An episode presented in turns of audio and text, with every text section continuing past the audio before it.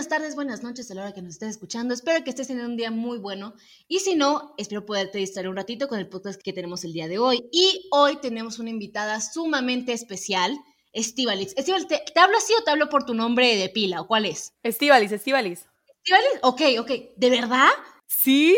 ¿Estivalis es tu nombre o es tu apellido? Porque eso nunca, nunca supe la aclaración. No, Estivalis es mi nombre, me llamo Aranza Estivalis y mi apellido es Feito, que también la gente lo duda mucho, no sabes si de verdad, o sea, mi apellido es y, Feito, perdón, ah, que si mi apellido Feito y sí, yo mi apellido Feito y me llamo Estivalis. A mí se me hizo muy gracioso porque cuando me enviaste tu correo era Estivalis Feito y yo, ¿cómo que Feito? No, dije, bueno, tal vez es un nombre gracioso que se puso, ¿no? Pero ok, ok. Eh, bueno, hoy estamos con, con Estivalitz eh, y vamos a hablar de un tema sumamente importante. Yo sigo a Estivalitz en TikTok prácticamente desde que me lo abrí, más o menos por eso de abril, y me encantó su clase de, contenido porque literal habla de feminismo de una manera informativa y también contesta comentarios tanto de odio como eh, bueno, aparte de los de, creo que son luego los que más contestas, pero también el cómo funciona el feminismo, eh, también por qué estamos pidiendo lo que pedimos. Y ahorita lo vamos a aclarar un poco más contigo, Estivalitz.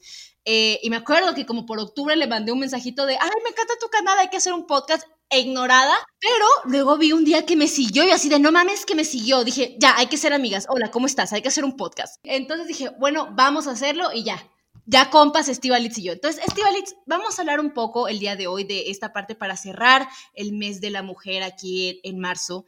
Eh, y lo quería en especial cerrarlo contigo porque sé que sabes muchísimo del tema, me encanta cómo contestas los comentarios, me encanta todo el conocimiento y bagaje que tú tienes respecto al feminismo, aparte de tu propia experiencia que creo que es sumamente valiosa. Pero ya no, para yo no presentarte, Alex, háblame un poco de ti, una breve descripción tuya, ¿qué te dedicas, temas de tu interés, país, estudios, difusión en redes sociales? Háblame un poco de ti. Ay, Dios santo, siempre me pasa, me preguntan, ¿quién eres? Y yo, no sé, se me olvidó por completo. Este, sí, ¿no? O sea, ni sé quién es mi mamá. Pues nada, eh, aunque cueste trabajo digerirlo, me llamo Estiva Dispeito. Eh, ¿Quién soy? Es, es, difícil. Yo comencé como creadora de contenido hace ya casi dos años en YouTube, pero yo comencé con un contenido completamente distinto al que manejo ahora en la mayoría de mis redes sociales. Yo empecé con blogs de viajes, con entrevistas, con tags, con, con ese tipo de cosas. Yo empecé en YouTube pero eh, como a mucha gente nos pasó en la magia de la cuarentena, pues yo dije, venga, TikTok. Yo ya tenía un poquito de seguidores en mis otras plataformas, pero yo empecé en TikTok en cero, en cero el año pasado, en 2020. Y justamente se va a cumplir ya un año desde que mi aventura por TikTok comenzó. Empecé yo todo empezó en el feminismo porque yo hablaba al principio en mi TikTok de temas como las diferencias entre México y España, eh, enseñaba acentos, cosas así, o sea, realmente yo tocaba eh, temas muy distintos. Pero un día se me ocurre bailar este trend que ahora me arrepiento muchísimo de, ay, mi piernita, y de ahí surge todo, de ahí surge todo, porque este video eh, lamentablemente se hizo viral. Y yo empecé a comentar, a comentar, a responder comentarios eh, unos de odio y otros de gente que genuinamente tenía una duda. Y así comenzó y a la gente le comenzó a gustar mis videos. Desconozco el por qué, porque yo era una más que contestaba pues las, eh, las preguntas en video y tal, no lo sé, pero a la gente le comenzó a gustar y en cuestión de cinco meses más o menos ya estábamos celebrando los 200 mil, un poquito. Y, y, bueno, comienza ya pues mi historia de odio y todo eso pero básicamente eh, en unos meses más o menos me convertí en activista feminista con pues una eh, relevante influencia, principalmente en, niñas pequeñas, alrededor de 10, 15 años, como que logro empatizar más con, eh, chicas pequeñas. Entonces yo siempre digo que manejo más bien un feminismo pedagógico em, para, para jóvenes. Y pues nada, ahí más o menos ha ido pues encaminada a mi vida como activista, como en general, contándole un poquito general.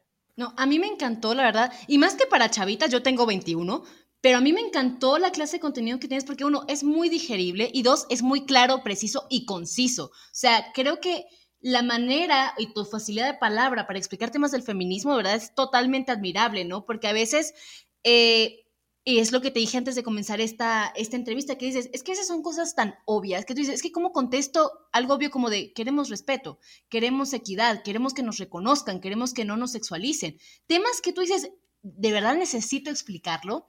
Y creo que por eso me ha gustado tanto tu trayectoria en TikTok, también todos los retos que has enfrentado, la verdad, a mí se me hace que tienes un, o sea, como estómago, por decirlo así, para aguantar todos los comentarios que recibes, porque al fin y al cabo yo y digo, nada más está informando, nada más está contestando cosas que prácticamente son derechos humanos, más allá que derechos de la mujer son humanos, y la cantidad de odio que a veces puedes recibir se me hace algo impresionante, pero también te quería preguntar un poco de, de cómo es que inició tu, tu, interés por el feminismo, cómo te empezaste a meter con todo esto de, del feminismo, porque yo sé, y yo, yo, yo lo veo desde mi punto de vista, yo hace dos años no me consideraba feminista, justamente hasta que comenzó la pandemia, más o menos a principios de, del 2020, que me empecé a informar más, dije, espera, como que hay un problema y como que hay que hacer algo, pero más o menos cómo fue tu entrada al feminismo. Yo evidentemente era feminista antes de comenzar a hacer activismo, yo no empecé explicando feminismo sin conocerlo.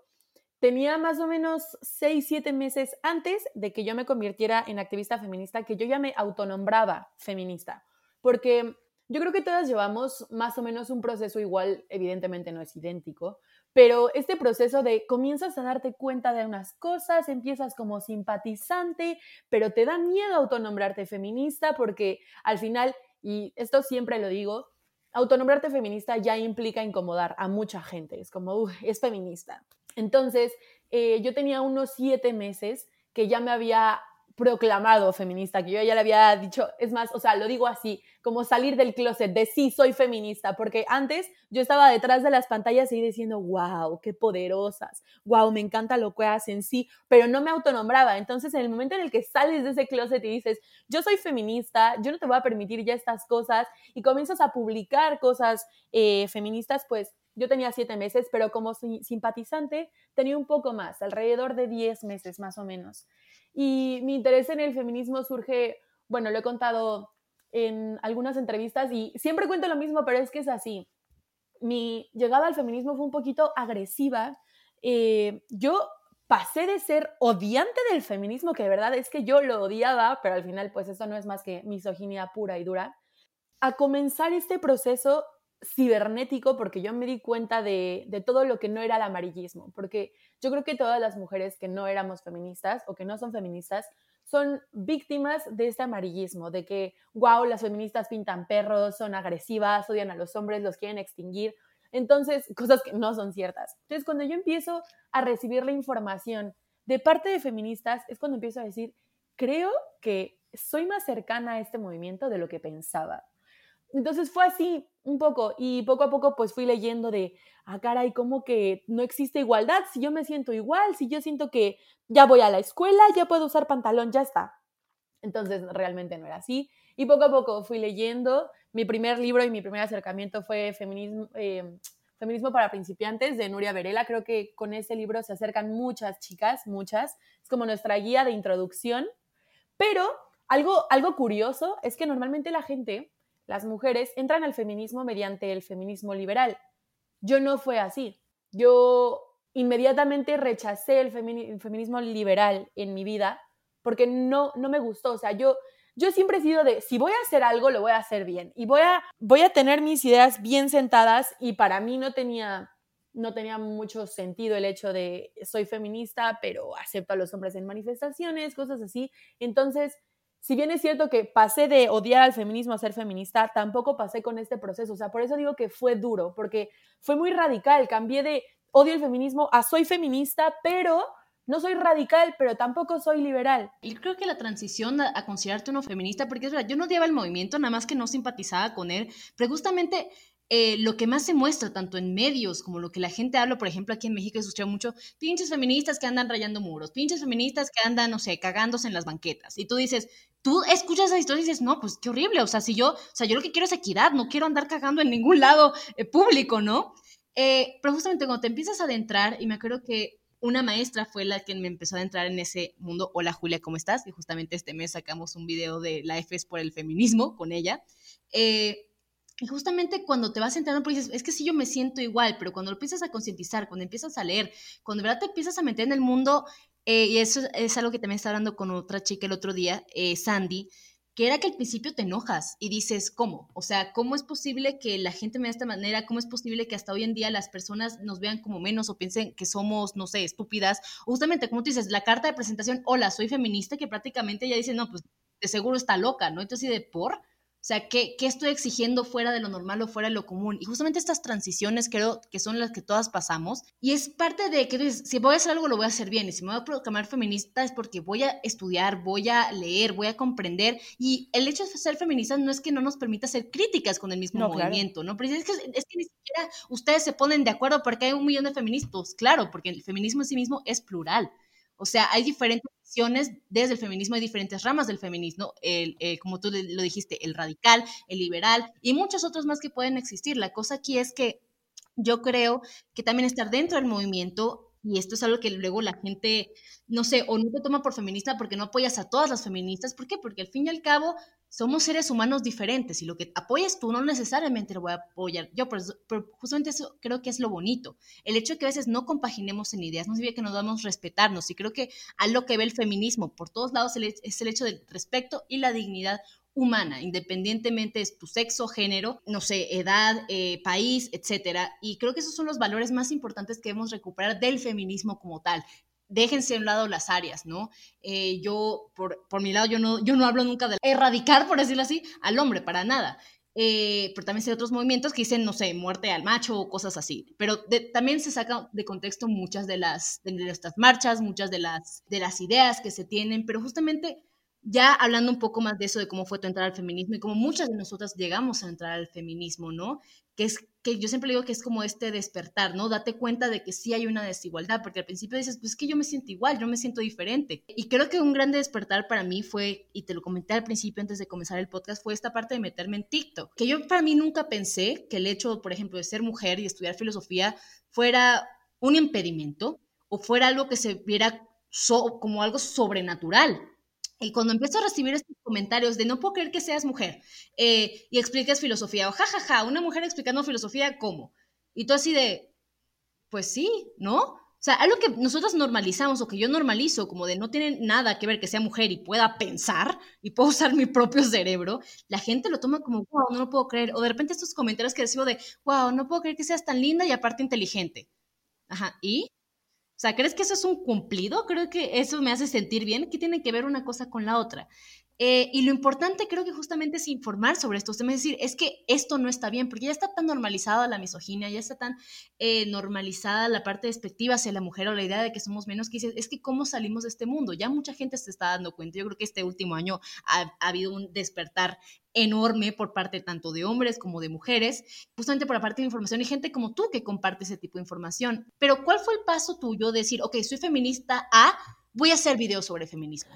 Porque es un paso muy diferente. Si apoyo el movimiento A, voy a hablar eh, de esto, lo voy a defender, voy a hacer que mi voz se escuche. O sea, son dos cosas totalmente diferentes y aparte requiere mucho valor, porque como tú ya lo has sabido, el odio que has recibido para mí es fuera de lo normal, la verdad. Pero cuéntame un poco de cómo fue este proceso, decir lo voy a hacer. No, claro, y tampoco, no hay que normalizarlo nunca. O sea, el hecho de que, pues sí, las activistas feministas recibimos mucho odio, no tiene por qué normalizarse y decir, sí, sí, eh, bueno, ya es lo que pasa. Pues sí es lo que pasa, pero no debería de pasar. Pero por otro lado, sí que es difícil, o sea, yo te digo que me inmiscuí en este mundo del activismo sin querer. De, de pronto yo ya tenía 100 mil y yo ya estaba hablando de un tema y yo dije, ¿en qué momento pasó esto? Y no te voy a mentir, o sea, varias veces quise salirme de este mundo, pero simplemente ya no podía. O sea, ya no podía, ya habían muchas chicas agradeciéndome por, porque les había, siempre hablo de sembrar la, eh, la semilla del cuestionamiento. Yo no soy aquí ni la profeta, ni la ni la que adoctrina. No, yo simplemente te digo, hey, existe un problema. Tú propon tu solución. Y es lo que yo siempre digo, tú no, no repitas mis discursos. Yo no tengo la verdad absoluta. Ojalá, ojalá fuera así.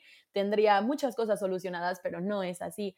Yo lo que procuro hacer, tanto yo como todas las activistas feministas, porque yo no soy ni mucho menos la más importante, es sembrar esta semilla del cuestionamiento de, mira, date cuenta de que esto pasa, date cuenta de que, no sé, un ejemplo de millones, eh, le damos asco a los hombres por tener el vello que nos crece naturalmente. Eh, cosas así, ¿me entiendes? Entonces, es más, más bien, la gente también me dice, ¿por qué contestas solamente comentarios de odio? Les das espacio, les das tal. No, es que realmente yo así ayuda a visibilizar lo que yo antes de ser feminista no veía no veía, yo veía muy normal que los hombres se burlaran de mi cuerpo, que si un día se me había olvidado depilarme, que la gente me insultara, yo lo veía normal, yo decía, sí, es mi obligación depilarme. Entonces, igual hay gente que siempre lo ha visto, que ha tenido este privilegio de saber su posición y su todo, pero hay otras chicas que no, que, que nos ha costado más trabajo entender que no es nuestra obligación hacer ciertas, ciertas cosas y por eso es que cosas que a lo mejor la gente ve muy evidentes han ayudado a chicas a darse cuenta de que, de que no es normal. Entonces, fue por eso que yo decidí comenzar con el activismo cibernético, además de que siempre lo, lo, he visto como un agradecimiento a cómo fue que yo me integré al movimiento feminista, porque como ya conté, yo me integré al movimiento feminista mediante esta semilla del cuestionamiento de Internet. Yo comencé entendiendo ciertas cosas con infografías, con publicaciones y tal.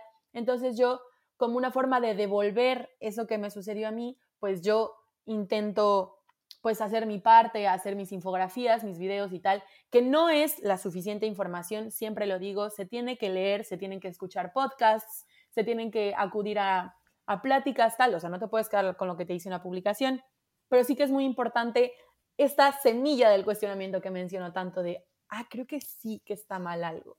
Entonces, más o menos por ahí va el por qué yo entro a ser ciberactivista. Ay, me encantas, Estibalitz, de verdad. Eh, ah, no sé, me hizo muy filosófica esta parte tuya de inculcar esta semilla de, del cuestionamiento, porque justamente es lo mismo que hacer la filosofía, y en eso creo que tú y yo compaginamos súper bien. Habría que tomarnos un café un día, de verdad. Así en persona, porque sé que estás hasta el otro lado del mundo y cuando se acabe el COVID lo vamos a hacer. Eh, pero justamente es verdad, eh, a veces no sé por qué la gente cree que dar una información es imponértela y algo que me gusta en tus videos es que nunca lo siento como una imposición. Regreso, es este despertar, es este abrir de ojos y sí, a mí también, yo también he recibido de no contestes este tipo de comentarios, ni siquiera les des un espacio, pero sí creo que es relevante. Porque justamente esos son los comentarios que más abundan. Me creo que una vez contestaste un comentario de, ah, entonces si no quieren que la sexualicemos o algo así, entonces ¿por qué se ponen faldas o por qué se ponen escotes? Y tú así de, pero es que no tiene nada que ver el hecho de que yo me vista con el el hecho de que tú te sientas, más bien, que yo te lo estoy pidiendo, ¿no? De que, de que te estoy diciendo, sí, por favor, sexualízame y dime cosas en la calle que nadie, a nadie le, le importa, ni siquiera te lo pedí, ¿no? Eh, la cosa es que creo que justamente la manera en que tú has abordado este tipo de comentarios ha hecho que mucha gente se dé cuenta. De hecho, yo te empecé a seguir porque vi uno de tus videos que contestaste justamente uno, a uno de estos comentarios. Y es verdad, a veces la culpa que llegamos a tener por el hecho de es que no me depilé o de seguro sí, como sé vestido, entonces claro, por eso me están, me están chiflando en la calle, ¿no? O me enseñan a, odiar mi cuerpo o odiarme mío si no soy de, eh, más bien yo como ser, a servicio del hombro, yo a servicio del, del, mundo, del capitalismo, etcétera, ¿no? Cómo yo le funciono a un Estado de tal o cual manera. Eh, también, también en los anuncios publicitarios o en las películas, yo de repente ahorita pienso ver las películas o las series desde un punto de vista mucho más crítico y digo, esta, no sé, escena de desnudo era en realidad necesaria o chistes que se, que se de repente se utilizan de, ja, te ríes como niña, eh, o haces esto como niña, o que te vas a poner a llorar como una niña, cosas así que tú dices, no está bien, pero está tan normalizado, o lo toman, ah, es que son bromas. A ver, eh, tu broma va dirigida hacia una denigración o hacia, ser despectivo con respecto a grupo de, cierto grupo de personas, y tú dices, ¿por? O sea, ¿en qué momento llegamos a que esto fuera normal? O nos toman como, ja, eh, pinche generación de cristal que nada aguanta a ver, no es que nada aguantamos, es que estamos evidenciando algo que no está bien. Pero el hecho de evidenciarlo, de informar, no es que te estoy imponiendo mi, mi, pensamiento para nada. Y me gusta eso que tú dices, no nos podemos quedar nada más con lo que leemos en Internet.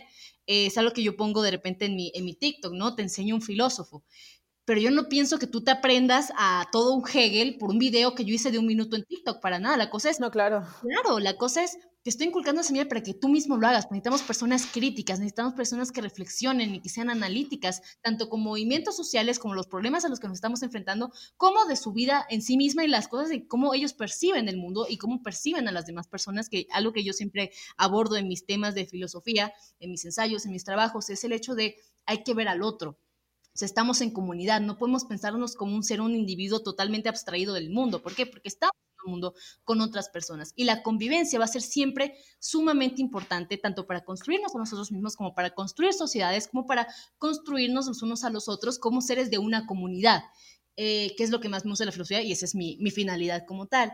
Entonces, a lo que voy, eh, es el hecho de que me gusta tu contenido porque siento que es este despertar, este inculcar una semilla y justamente creo que va más allá a veces de niñas de 10 y 15 años, porque a mí me ha pegado, a otras amigas mías también, que no necesariamente son eh, menores de edad, por decirlo así, porque de verdad tienes un pensamiento crítico que puede llegar a cualquier tipo de, edades.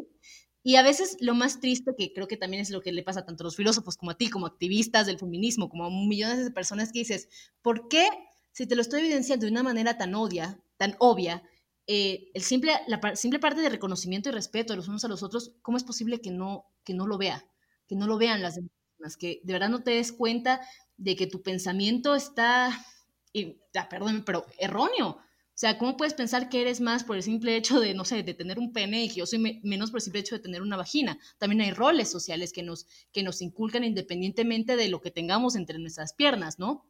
Entonces, es esta parte que hay que inculcar un sentido crítico en las personas. Eh, pero más allá de eso, no sé cómo tú has, ya sé que contestas estos comentarios, pero la verdad es que yo no sé cómo has tenido tantas fuerzas, por decir así, para, para poder enfrentarte a este, a este odio tan grande que veo que recibes. O sea, se me hace impresionante cuánta ola de odio, por nada más decir, quiero que o sea, quiero que no me juzguen, quiero que no me critiquen, quiero que no sientan que, no sé, poseen mi cuerpo por el simple hecho de mostrar media nalga, por decirlo así. ¿Cómo, cómo ha sido esta parte del hate en las redes sociales, no? Mira, ha sido bastante complicado. Yo, creo que han habido dos razones, a ver, por ponerle razones al odio injustificable, ¿sabes? Pero de dos cosas se han agarrado, bueno, dos, tres cosas se han agarrado. Eh, un video en el que yo hablé sobre que la paternidad no tiene por qué aplaudirse porque es lo mínimo e indispensable, porque había un señor cuidando a su bebé mientras estaba en una taquería trabajando y la gente diciendo el padre del año y no sé qué. Yo dije, está haciendo lo básico. Eso no le gustó a la gente, bueno, a la gente en general. Luego otro, eh, bueno, me han dicho transfoba 10.000 veces y por eso mucho odio. Y otra curioso por decir y explicar el por qué el yo sí te creo. Y de ahí ha venido mucho el odio que yo he recibido, además de todo el odio injustificable que es misoginia pura y dura. Y cada vez ha escalado más y más.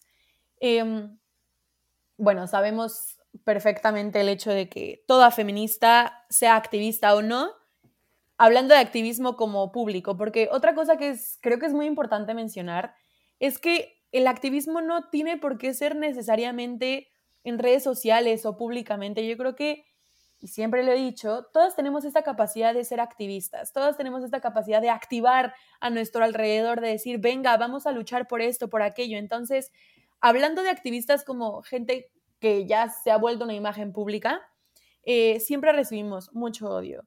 Em, yo, por ejemplo, después de que me tiraron tres veces mi cuenta hasta que perdí la cuenta en la que iba a llegar ya al medio millón, pues ahora estoy con la otra.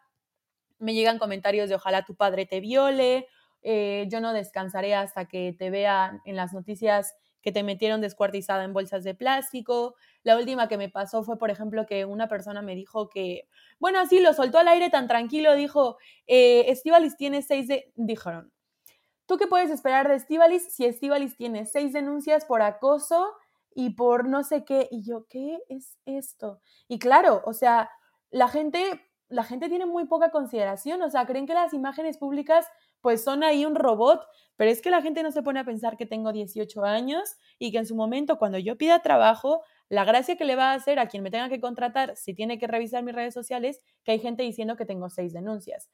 Pero lo he sabido sobrellevar, no te voy a mentir, no siempre voy ahí lanzando rosas mientras la gente me insulta, pero mucho es gracias al apoyo que he recibido de parte de mis seguidoras, de parte de feministas que me han mandado toda la fuerza que he necesitado para seguir ahí, porque al final yo muchas veces he querido dejarlo, pero he seguido por y para mis hermanas. Decir, sabes que nos necesitamos y ha sido una red de apoyo. Yo siempre digo que mis seguidoras no son fans ni mucho menos porque creo que es una cuestión bastante recíproca. Yo les enseño lo que sé y ellas también me enseñan a mí, me cuestionan y me apoyan, me defienden. Entonces, es esto, o sea, esta red de soporte ha hecho que yo, pues tal cual, haya soportado todo esto. No, y por favor nunca lo dejes, de verdad. Eh, me acuerdo cuando vi que te tiraron una cuenta, que inmediatamente fui a seguirte a la otra y te busqué eh, y es bastante triste porque al fin y al cabo, este son el tipo de, y aparte lo voy a decir, TikTok la verdad es que censura muchísimo contenido respecto al feminismo y respecto a la información, punto. Es que ni siquiera eh, es simplemente el dar a conocer o hacer ver una realidad que está mal.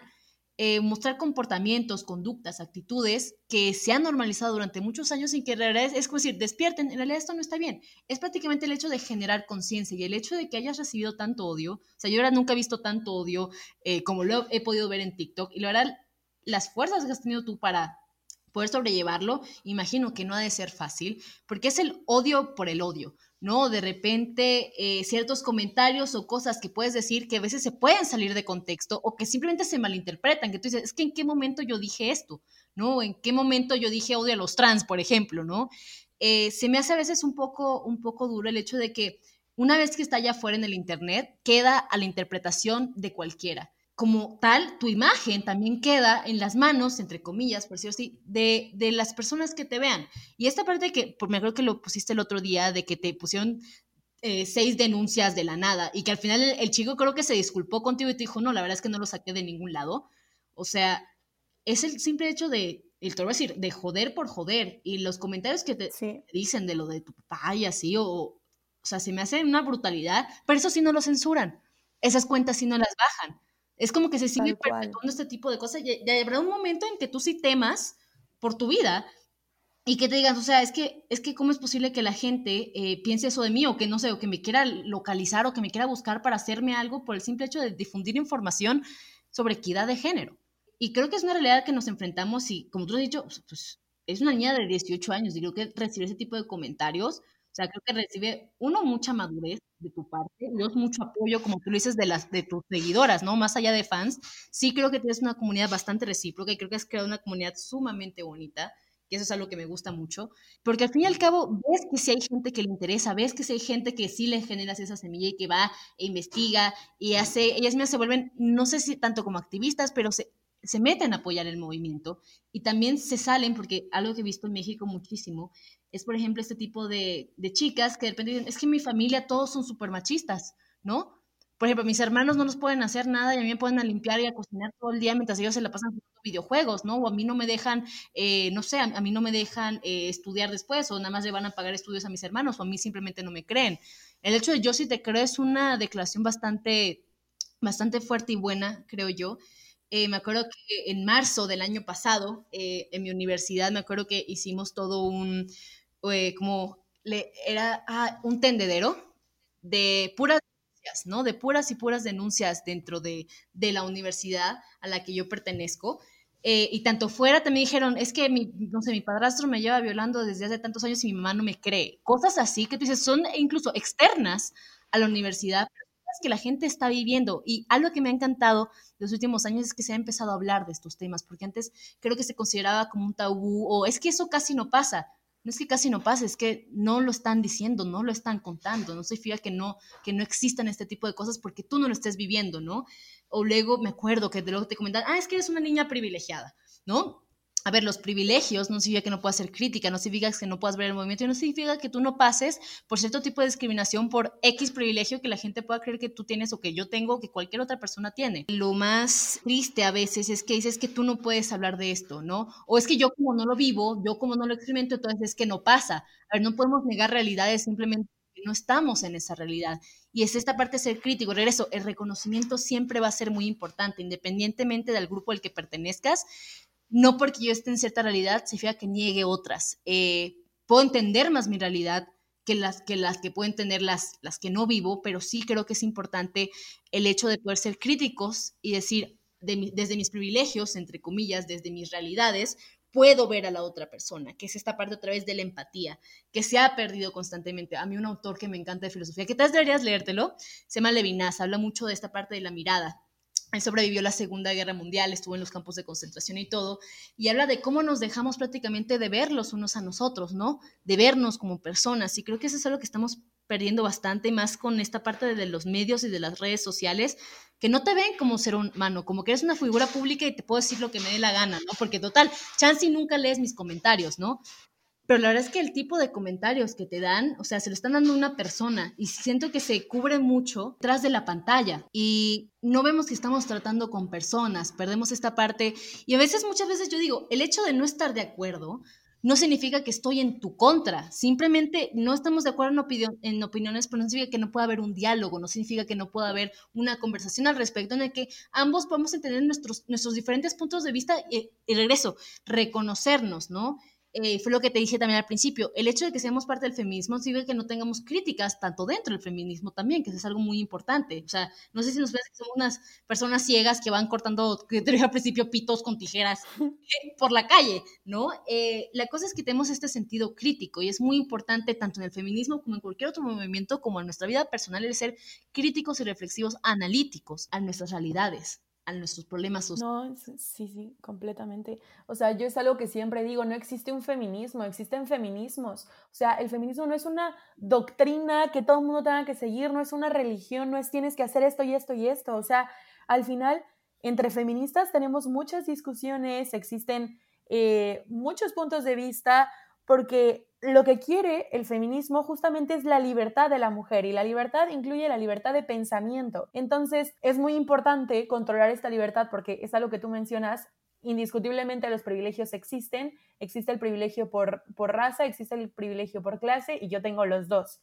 Entonces claramente en mi burbuja me ha sido más difícil darme cuenta de las situaciones, pero gracias a la herramienta de la interseccionalidad yo puedo crearme un criterio un poco más empático, tomando en cuenta las situaciones que son, pues, externas o lejanas a la mía. Mi realidad es distinta a la de las otras mujeres.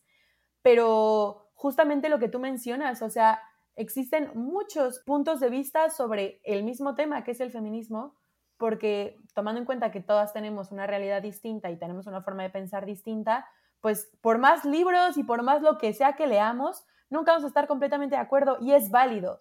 Y lo que tú mencionabas hace rato, que el hecho de que puedas convivir con gente que piensa distinto e incluso contrario a ti, eh, obviamente, no tomando en cuenta discursos de odio disfrazados de teorías y tal, es lo mágico, saber tratar bien a todas las personas. Yo, por ejemplo, la gente cree que yo soy ahí la persona que nada más habla con gente que está de acuerdo con ella, pero yo en Twitter principalmente sigo a mucha gente conservadora, pro vida, de derechas, pro Trump y así. Y dirás tú, ¿qué, ¿qué, te pasa? Pues sí, pero no podemos ignorar que existe la otra postura, ¿sabes? O sea, decir, yo vivo aquí en mi burbuja progre, que sí, arriba LGBT, derechos, tal. Pues no, existe la otra parte y si no tenemos esta intención de dialogar con otra parte, jamás vamos a llegar a ningún lado, o sea, nunca. Entonces yo, por ejemplo, he dialogado con varias chicas de mi edad que son pro vida y llega un punto en el que ya no se puede dialogar más porque son posturas muy contrarias, pero hemos llegado a otros acuerdos, por ejemplo, el hecho de que ni las pro, pro vida ni las pro decisión o pro aborto queremos que el aborto exista, simplemente tenemos distintas formas de sobrellevar las situaciones y tal, pero creo que sí que es muy importante el diálogo. Sí, y creo que eso es lo que se ha perdido muchísimo hoy en día, Estivalitz, porque justamente creo que uno, y siempre, y de hecho tengo varios videos de eso en TikTok, que es para dialogar, uno necesitamos saber que no siempre tendremos la razón. Tenemos que estar abiertos a escuchar otros, otros puntos de vista, saber cómo no tomárnoslos a personal y cómo no hacer personal un diálogo que se trata, por ejemplo, del, aborto. O sea, eso que tiene que ver que hablemos del aborto de mi calidad como persona, no tiene nada que ver en absoluto. Entonces también la parte de poder escucharnos los unos a los otros es fundamental para que puedan haber acuerdos en común. Tal vez tú dices, sí, es verdad, a veces que son posturas tan diferentes y tan alejadas las unas de las otras, que hay un punto que dices, es que ya no hay más nada que dialogar, porque tú tienes tu punto de vista, yo tengo mi punto de vista, y por más que podemos congeniar en muchas cosas, en otras siempre vamos a tener nuestra postura. El hecho de que tengamos posturas diferentes no significa que nos tengamos que insultar, faltar respeto o querer demoler otras ideologías que son distintas a las nuestras. El hecho de que nos podamos exponer a otro tipo de opiniones, a otro tipo de realidades, de valores, también es muy importante uno, para tanto fortalecer nuestro discurso en primer lugar, para también poderlo modificar en ciertos aspectos, porque también digo, nos podemos equivocar y eso no está mal. Entonces creo que el poder del Internet es muy malo. Es que hace seis meses dijiste esto. Sí, hace seis meses, pero ahora tengo este tipo de información y pude cambiar mi, mi opinión o pude fortalecer eh, mis argumentos. La cosa es que la gente cree que a veces es estático y que siempre vas a pensar de esa manera. Nada que ver podemos cambiar, podemos mejorar, podemos argumentar, incluso podemos cambiar postura o también hacer que las otras personas cambien de postura, pero nunca con una imposición, sino con hechos, con argumentos, con fundamentaciones. Nada, es que porque yo lo creo, o porque es así, o porque encontré un artículo en Facebook que decía, o sea, hay que aprender a argumentar, hay que aprender a sostener nuestras posturas y simplemente porque es simple ideología o creencia, perdóname, para mí eso no es, no es un argumento. Eh, o simplemente tú dices, estos discursos de odio, perdóname, el discurso de odio muchas veces no está fundamentado en, para mí, en lo personal, en nada. Es simplemente odio por odio y te jodo porque te jodo. O sea, ni siquiera tiene una fundamentación como tal rígida. El otro día me acuerdo que una vez me contestaron un comentario de, es que el, hombre siempre ha sido el proveedor, incluso lo puedes ver en, en, la naturaleza, ¿no? Yo sí de, pues creo que nunca has visto National Geographic, brother. O sea, es como si sabes, no sé, por ejemplo, me ponen, no sé, las leonas, que son las que van a cazar, por decirlo así. La cosa es que la desinformación es tan grande y a mí la verdad me sorprende, porque digo, estamos en, la, en la era de la información y siento que es cuando más desinformados estamos, ¿no? Y es creo que este arraigo a nuestras creencias, nuestras costumbres y valores que ni siquiera nos molestamos a cuestionar y decir, tal vez esto no está bien, o, o por qué siquiera creo o pienso de esta manera, ¿no? Que creo que eso es lo más triste, ¿no? Pero también te quería preguntar, Estivalitz, se tienen muchas opiniones, también mucha información sobre qué es el machismo, qué es el patriarcado, qué es el feminismo. Y no sé si tú tienes algún punto de vista eh, que te gustaría compartir con todos nosotros acerca de estas posturas, no sé, machistas, de, respeto al patriarcado. Ya más hablaste un poco del, del, feminismo, por esta parte de la desinformación y el odio dirigido hasta a ciertos grupos, por ejemplo, los homosexuales, los trans, las mujeres o personas con discapacidad, por ejemplo, porque también podemos entender que el machismo eh, no solo va eh, dirigido hacia las mujeres, sino que también va dirigido hacia todo aquello que no sea considerado como algo masculino. Pero también podemos ver que los hombres homosexuales también se ven afectados por esta parte de, del machismo. Entonces, no sé si nos quieres enclarecer un poco estas ideas. Mira, el sistema patriarcal, eh, pues es un sistema en el que se prioriza al hombre, en el que el importante es el hombre y se subordina a la mujer con la intención de obtener beneficios de ella básicamente. O sea, es priorizar al hombre, el hombre es el importante y la mujer está ahí para servirle al hombre en todos los ámbitos. ¿Qué pasa? Dentro del patriarcado tenemos un prototipo de lo que debe de ser una mujer y lo que debe de ser un hombre. Y aquí empieza todo, todo. Tenemos una heteronorma, eh, a los hombres les tienen que gustar las mujeres, a las mujeres les tienen que gustar los, nombres, los hombres. Fuera de ahí comienza lo raro, la otredad, lo discriminado por el patriarcado. Después, toda la mujer que no cumpla con todos estos estándares sexistas, que, es así, o sea, se nos, se nos dice cómo nos tenemos que comportar basándose en el genital con el que nacimos, pues cada vez que no cumplimos con una de las cosas que se espera de nosotras eh, dentro de la sociedad, pues somos menos mujeres. Porque siempre, no sé si, si has escuchado, yo creo que es muy común esto de, tú si eres una mujer de verdad, eres más mujer que ella. ¿En qué se basa la sociedad para decir quién es más mujer que otra? Pues realmente es por esto. ¿Quién cumple más con este estereotipo de mujer, este canon de mujer. Y lo peor es que creo que como que nunca llegamos, siempre fallamos en algo. No, es, que, es que entonces te maquillaste mucho, no es que entonces no te maquillaste nada, no es que te faltó un pelito acá, no es que tu falda es muy corta, o sea, sí usa faldas pero no tan cortas, bueno, tampoco tan largas porque tampoco nos gusta. Es como si nunca llegamos a las expectativas que se tienen sobre nosotras. Y nunca llegaremos, nunca, porque eso ya es una cuestión de misoginia, pero es que es eso, el, el sistema patriarcal no le conviene al hombre, pero termina no siendo tan conveniente tal hombre, al hombre tampoco, porque le exige a todo ser humano más, más, más, más perfección. No seas feliz, tú enfócate en servirle a los demás, enfócate en, parecer más a esto y es que es inalcanzable esa imagen. Es que luego no podemos ver que el sistema de opresión no solo va contra las mujeres, sino que también nos afecta a todos como sociedad y como colectivo, que eso es a veces lo, lo que no vemos, el hombre que no puede llorar, el hombre que no, no puede no ser proveedor de, de familia o el hombre que tiene que ser suficientemente masculino macho. Completamente. El hombre es, eh, no es oprimido por el sistema patriarcal porque él es el opresor. Sin embargo, también puede ser discriminado y puede recibir violencia de parte de su propio sistema que le beneficia, porque todo el que, repito, se salga de esta heteronorma, que no se vista de tal forma, que, le, eh, que se atreva a pintarse las uñas, que se atreva a gustar de los hombres. Eh, incluso podemos ver la pornografía, la pornografía es indiscutible que le afecta a las mujeres, pero también podemos ver la parte de los hombres sufren esta este estereotipo de hombre perfecto que dura tres horas durante el acto sexual, eh, que su pene mide tres kilómetros y que es sumamente atractivo, por entre muchas comillas, eso también les afecta, ¿sabes? yo no, no, no entiendo por qué no lo pueden ver así si es que es verdad. O lo que tú dices, que el hombre no llora, es, es también un, culpa de ese estereotipo sexista, del género que se nos impone. Justamente Judith Butler acaba de sacar un libro que ahora justamente ella le encanta crear conceptos, esta parte de la llorabilidad, que justamente dice, es que los sistemas de opresión o la violencia no solo va, y claro, claro, el sistema patriarcal obviamente también a los hombres como tal no los afecta, entre comillas, pero sí hay cierto grupo de hombres que claro que también los afecta. La cosa es que el hecho de crear cierto tipo de hombre o de persona de ser humano que le tiene que servir a cierta organización o jerarquía social basada en puro estereotipo e ideología, nos afecta a todos y el problema es que a veces no lo podemos ver. Claro, también dicen, los hombres tampoco pueden hablar en este caso desde su privilegio que es lo que dijimos anteriormente, y mucho menos si ni siquiera se piensan poner en los zapatos de las otras personas y reconocer que sí sucede. No es que como yo tengo hermanas, como yo tengo madre, a ver, eso no tiene nada que ver, nada que ver, porque podemos ver que el primer círculo donde se genera el machismo es dentro de las familias,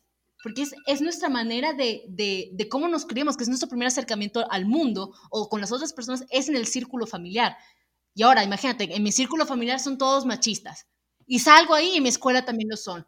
Y en las calles también lo son. Y en mi trabajo también lo son. O sea, es una realidad que creo que nos metimos tanto que de verdad dices, es que ¿cuándo puedo salir de ella? ¿O en qué momento la gente se va a dar cuenta de que es un problema a nivel mundial, no solo en Latinoamérica, no solo en Estados Unidos, no solo en, en España que tú lo vives, sino en todo el mundo? Y te quería también preguntar, ya que vives en España, porque sé que eres mexicana, ¿cómo lo has visto? ¿Cuáles son las eh, distancias, por decir que, has visto de acuerdo al feminismo o al machismo, como se vive tanto en México como se vive en España, Europa. ¿Cómo lo ves tú? Mira, es innegable que, que hay una gran diferencia entre sociedades, es innegable. El hecho de que aquí yo puedo caminar muchísimo más tranquila, que cada vez se me ocurre menos esta situación de riesgo, de vulnerabilidad, de igual no llego a mi casa, honestamente, siendo muy, muy transparente, casi nunca se me pasa por la mente. Eh, y una vez solamente he vivido una situación de riesgo verdadero que un hombre me venía siguiendo desde un rato atrás y gracias a una mujer que se dio cuenta y me acompañó hasta mi casa, si no yo no sé qué me hubiera pasado. Pero aunque me sucedió esto, que no es ni minimizarlo ni nada, pues la situación aquí es muy distinta a la de Latinoamérica, o sea, indudablemente. Y ah, el feminismo, la forma de llevar el feminismo en España también es muy distinta a en México y en Latinoamérica. Yo siempre he dicho que lastimosamente el feminismo en España es un feminismo muy, muy blanco. Se les ha olvidado la cuestión de la interseccionalidad. No, no veo esta... Obviamente siempre hay excepciones y estoy consciente de que existen muchas mujeres feministas que están ahí intentándolo y luchando y alzando voz y todo, pero yo en general y en mi entorno no veo esta preocupación activa por la situación tanto de España como del mundo, porque no olvidemos que el feminismo es una lucha eh, interseccional, que no vamos a luchar solamente por las españolas y las mexicanas por las mexicanas, sino que es una cuestión de luchar hasta que la última mujer sea libre. Entonces, esto se ha olvidado por completo aquí y, me parece muy triste. Por ejemplo, el Día de la Mujer, el año pasado, que yo fui a la marcha del 8M, lo ven como una celebración, usan glitter, bailan. ¿Qué celebran? Cuéntame qué celebras cuando en México se siguen matando 10 mujeres diarias. Explícame dónde está la empatía en esta situación. Realmente el Día de la Mujer es una conmemoración, no una celebración. Cosas así que creo que se han desviado mucho y lamentablemente creo que se debe a esta burbuja de privilegio blanco. Es que nos perdemos en el contexto, si te das cuenta, fue lo que te dije anteriormente de las realidades. O sea, sí, qué padre que lo celebren, pero se celebra cuando todas lo seamos libres, por decirlo de cierta manera. ¿no? Cuando se haya erradicado, que no sé si es muy utópico hablar en la parte del machismo, del patriarcado, ¿no? Eh, la parte de la interseccionalidad es totalmente real. Eh, y creo que justamente es nosotros mismos ponernos y exponernos, que fue lo que tú dijiste, hacia otro tipo de realidades, hacia otro tipo de pensamientos. Y también no solo la lucha del feminismo en España, no solo la lucha del feminismo en México, es la lucha del feminismo en otros países que no necesariamente tienen que ser los nuestros, o en otros estados que no necesariamente tienen que ser los nuestros, o, clases eh, sociales, por decirlo así. Eh, creo que la lucha va mucho más allá de nosotros y creo que a veces nos perdemos en decir, bueno, es que para mí ya se arregló. Sí, pero eh, justamente esta lucha no solo va para tu grupo de personas, no solo va para tu, para tu país, va mucho más allá de eso. Y no sé cómo tú, cómo tú has vivido esta parte del feminismo tanto en tu vida pública como en tu vida privada. ¿Cómo es que lo vives tú? Pues mira, eh, es, es complicado. Es complicado porque es algo que siempre menciono, incluso entre mi familia, digo, una vez que entras ya no sales, o sea, ya es imposible dejar de ver situaciones, es imposible dejar de ver machismo, misoginia, pero la gente cree que como yo soy en redes sociales, soy en mi vida diaria. Y no es que sea hipócrita, simplemente el feminismo no es mi único tema en esta vida. O sea, yo no voy hablando de feminismo todo el rato, ni mucho menos. Entonces, lo que yo procuro es ser coherente con lo que digo y con lo que hago y llevar mi feminismo a todos lados sin caer en, este, en esta obsesión, porque al final la obsesión llega a ser tan incómoda que no te deja vivir. Y he estado viviéndolo a veces y procuro controlarlo y decir, mira, yo no voy a ser aquí la que cambia el mundo. O sea, no tengo ni la varita mágica ni mucho menos. Entonces, hay veces en las que hay que aprender a elegir batallas porque si no pierdes. O sea, pierdes y te pierdes a ti. Entonces, procuro ser muy coherente. Yo ayudo a mis amigas. Yo jamás me vas a ver ni criticando el físico de una mujer, ni mucho menos. Eh, si tengo que alzar mi voz por una injusticia, lo hago, pero tampoco voy por el mundo peleando y golpeando, ni mucho menos. O sea, eso sería sumamente desgastante y te digo que elijo mis batallas. Ahora, Igual em, he aprendido a ser resiliente, porque por ejemplo, aquí en, mi clase tengo uno que otro compañero que válgame Dios con sus discursos, por ejemplo, y, no es de feminismo, pero aún así es, es complicado sobrellevar esto, que los españoles le habían hecho un favor a todas las antiguas colonias españolas, que les hicieron un favor conquistándolas y tal. Y mira, es bien difícil sobrellevar esos discursos, temblé, temblé mucho y dije, ya está, ya está. Lo peor que puedo hacer es darle un espacio de diálogo, no lo voy a hacer, pero es bien complicado, ¿sabes? Pero es lo que, lo que digo, hay que aprender a sobrellevar las batallas. Ahora, eso no significa que yo después vaya y me ría con él y le hable de amigos, porque por supuesto que no. Ahí es donde creo que radica la diferencia y la coherencia de yo no, no simpatizo con tus ideas, no voy a estar peleando todo el tiempo porque no es sano y porque no me apetece, pero tampoco me voy a llevar contigo. Y si llega un momento en el que tú estás haciendo algo verdaderamente mal y haciendo, no diciendo, pues voy a alzar la voz. Y pues básicamente es eso, es difícil, pero al final yo creo que el feminismo no se debe quedar, y es, es un error, que se quede en redes sociales. O sea, no eres feminista solamente el 8M y no eres feminista solamente cuando hay marchas virtuales o cuando te pones la foto de perfil violeta. O sea, el feminismo es una lucha, lucha diaria que se tiene que mantener y es toda una forma de vida. Por eso caemos en lo mismo, que el feminismo es una cuestión subjetiva y personal y no hay un feminismo, hay feminismos. Totalmente, y creo que esta parte de la coherencia es la más importante porque también se ha perdido mucho hoy en día. A mí me pasa luego como filósofa, no sé, ¿creen que soy filósofa y estoy filosofando todo el día? No, perdóname, a veces me aburro, me, me canso, me, me, me da flojera, ¿no? Pero sí creo o de repente que no sé, que el ser gay o ser feminista es una personalidad, ¿no? Eh, va más allá de eso, creo que va el hecho de ser coherentes y leales con respecto a nuestros ideales, a nuestros valores, a nuestros argumentos, y como tú lo dices, no dice que yo estoy eh, hablando de feminismo todo el tiempo o que le ande peleando a todo el mundo, que me diga, no sé, a ver si sonríes, whatever. No, yo creo que también es muy importante el hecho que dices, escoger mis batallas, saber si voy a andar perdiendo el tiempo con unas personas que sé que no van a cambiar su opinión y que sé que sería totalmente irrelevante si me meto ahorita en una discusión con esas personas. Pero también es mucho esta parte de, de cómo tú lo vives, más allá de un activista, más allá de que voy a marchas, es él, como tú dices, yo, tú nunca me vas a ver criticando a una niña en la calle o tú nunca me vas a ver diciendo a una niña, ah, no, claro. no te depilas o, ay, es que te verías más bonita, o, etcétera, etcétera. O, de, por ejemplo, eh, esta parte de, la gordofobia, luego sigo una chica que habla de eso, que dices, ah, es que como que deberías hacerte esta dieta, ¿no? Como que te verías más bonita, flaca. Cosas así, que a veces no van en nosotros. Y también es esta parte de, uno, no ir las unas contra los, las otras, eso significa que nos tengamos que caer bien todas y tenemos que ser amigas por toda la vida, nada que ver. Pero esta parte de regreso, y siempre me gusta regresar a esta parte del respeto, de te respeto, te reconozco como persona, te doy tu, tu lugar como ser humano y respeto tu, tu, dignidad, que creo que es la parte más importante del discurso eh, de cualquier feminismo el que estemos hablando, que es la parte de la dignidad de las personas y el respeto que nos merecemos por el simple hecho de ser humanos, ¿no? Más allá de nuestro sexo, género, eh, orientación sexual, etc. Y más allá de eso, Estivalitz, pues no sé si tienes algo más eh, que quieras mencionar para reflexionar, eh, un análisis que quieras hacer, una, una, crítica, una aportación. No, pues antes que nada, muchas gracias otra vez, me la pasé increíble y espero que en algún momento tengamos una oportunidad más tanto de colaborar aquí como de vernos y hablar entre nosotras y todo, echar el chisme. Y que muchas gracias es muy importante abrir sitios de diálogo, de información, reapropiarnos, es algo que siempre digo y ahí decimos muchas, reapropiarnos de espacios, tomar espacios como nuestros de información, de política, de derecho, de todo, para que el mundo sea más feminista. Y, y el feminismo es algo que se necesita. A mí me encantaría no tener que ser feminista, o sea, lo feliz que sería yo no tener que, que, pedir que no me maten o no me violen, ¿sabes? O sea, yo soy la primera en decir, ojalá el feminismo no fuera necesario, pero lamentablemente lo es y no podemos negar nuestra situación y nuestra realidad. Entonces, pues lo que siempre digo, invito a todas, todas las chicas, feministas o no, a que se cuestionen. No es necesario entrar al feminismo, pero dense cuenta de que existe una situación de peligro hacia todas las mujeres. Y también, otra cosa muy importante, hay que aprendernos a cuestionar todo.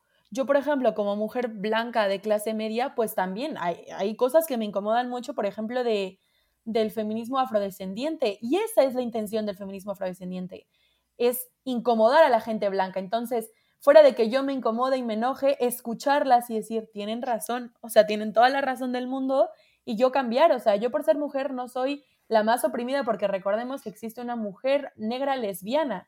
Entonces, saber nuestra situación en la sociedad y a partir de ello, mediante la empatía, la interseccionalidad, la sororidad, saber cómo podemos actuar desde nuestra posición, qué es lo correcto y, pues ya está, buscar tanto el bien propio como el de las otras personas. Es lo que, lo que siempre me gusta dejar como mensaje, invitar a todas al cuestionamiento, que no hay una postura positiva, negativa, no hay una buena, no hay una mala simplemente no aferrarse a una idea y decir, esta es la idea, la idea. Y ya está, no hay que estar en constante cambio, constante cuestionamiento y ya está. No creo que pudiste haber dicho mejor, Estivalit, en serio. Creo que esta parte del cuestionamiento, de la información, de ver diferentes puntos de vista, creo que es lo más valioso que nos puede dar. Y justamente como tú dices, ojalá no tuviera que ser feminista, pero justamente es una necesidad que se crea por los problemas sociales y, los, más bien la opresión que se crea eh, durante todos estos años, que ahorita, qué bueno que ahorita se está haciendo todo esto, que bueno que ahorita nos estamos dando cuenta y que bueno que ahorita estamos haciendo algo y que estamos levantando nuestra voz para denunciar todo este tipo de, de violencia o discriminación que se hace tanto a las mujeres blancas privilegiadas, como se puede decir, como a las negras lesbianas, claro, que sí. Me encantó estar aquí hoy contigo, Cibelis, de verdad, hace rato que quería tener esta entrevista contigo. Muchísimas gracias por todas tus aportaciones, por crear esta, esta semilla que nos hace que nos cuestionemos, claro que sí. Entonces, muchísimas gracias, Estivalis, de verdad, espero que a todos ustedes les haya gustado este mes del feminismo y de la filosofía. El diálogo, como dice Estivalis, siempre va a ser sumamente importante para que podamos ver distintos puntos de vista, distintas realidades y, si se puede, que esperemos que siempre se pueda, crear acuerdos en común que nos beneficien a todos. Esta parte crítica, analítica y reflexiva